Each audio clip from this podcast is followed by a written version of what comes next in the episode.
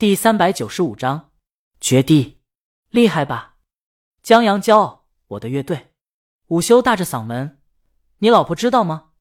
江阳，我老婆写的歌，编的曲。妈的！午休这个嫉妒啊！偶像居然允许她老公这么不正经，他妈比起大魔王可差太远了。他今天跟他妈吵架，就因为这些。他必须成为他所想的人，不能有任何离经叛道。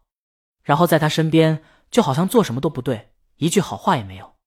特别在话剧排练上，不按他意思来，他就非要纠正他。他要硬不按着他意思来，等着吧，千万别失败。一失败，就能看到他在这冷嘲热讽。你看吧，我早说过了，诸如此类否定的话。午休有时候觉得真不能呼吸。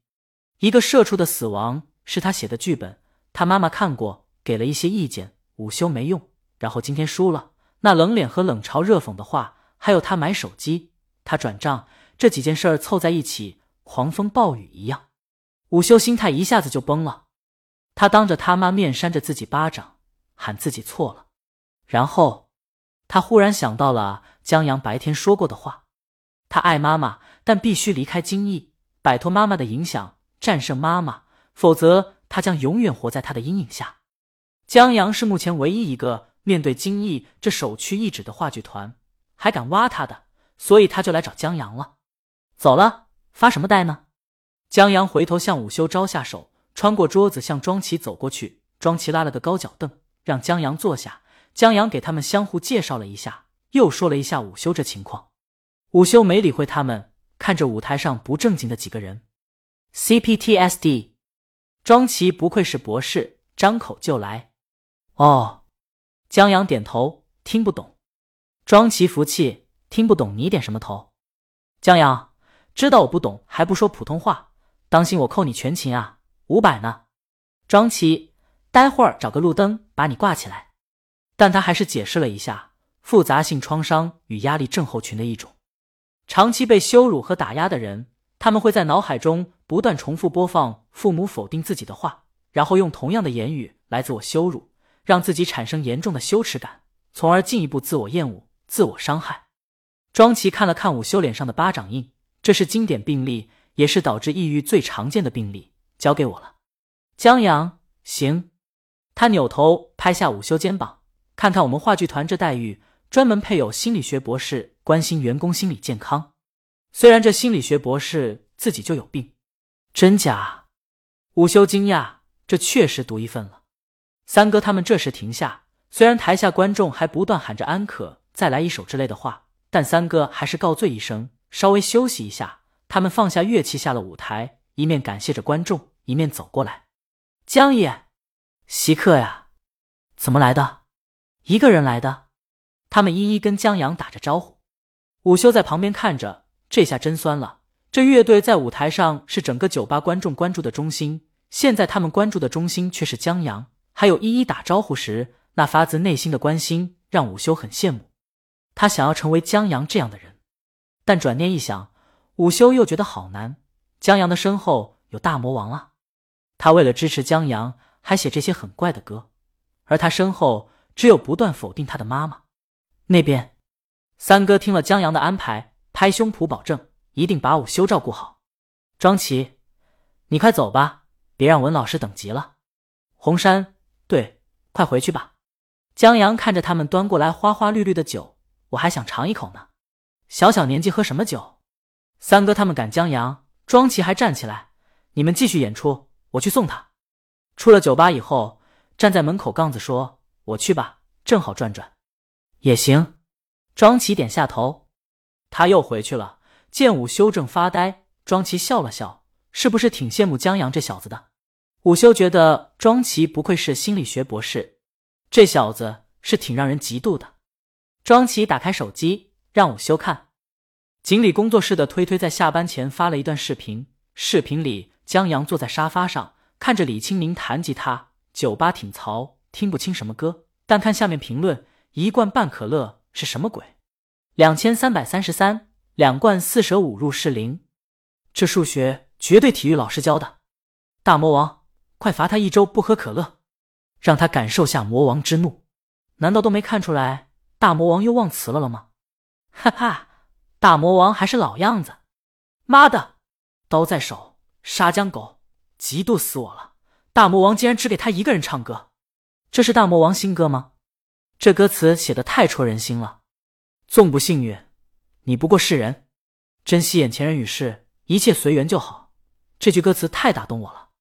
下面评论既有评论哥的，亦有嫉妒江阳能独享大魔王新歌的。午休唯独羡慕江阳的是，他可以光明正大的把喝了可乐告诉李清明，不用任何遮掩，不用担心大魔王生气，甚至还有点求关心的意思。他期望在母亲身上得到的就是这样的爱啊！杠子把江阳送到车上，目送文老师开车离开后，才又走回来。他惯常的走到格子衬衫姑娘驻唱酒吧外面的椅子前坐下。格子衬衫不在，另一个歌手在唱歌，估计还不到他那一趴呢。杠子没看到格子衬衫，有些无聊，就点了一根烟，拿出手机翻看，正好看到锦鲤工作室发的推推。他点击播放，因为来来往往行人挺多的，所以他开的声音有点大，还把手机拿在耳边听。杠子北方人，听不懂粤语，但听得出来，这是一首有些温柔、有些悲伤、有些感慨的歌，让杠子坐在这河边。吹着秋风，还有水上荡漾的灯光，前所未有的孤独。这种孤独，就好像他努力讲了一个笑话，却压根没人在意这个笑话。他就像一个没有色彩的人，微不足道。杠子吐了一口烟圈。他多希望有一个人能像大魔王为江阳唱歌那样，为他唱一首歌呀！如果有这么一天，他的生命一定斑斓。有人抢走了他手指头夹的烟，你想早死啊？一个女人坐在他旁边，一点不嫌弃他口水。他抽了一口烟，望着酒吧玻璃窗。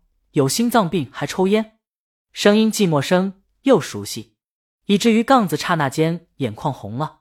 他扭过头，见格子衬衫坐在那儿，刚吐出一个烟圈。他看了杠子一眼，怎么还哭了？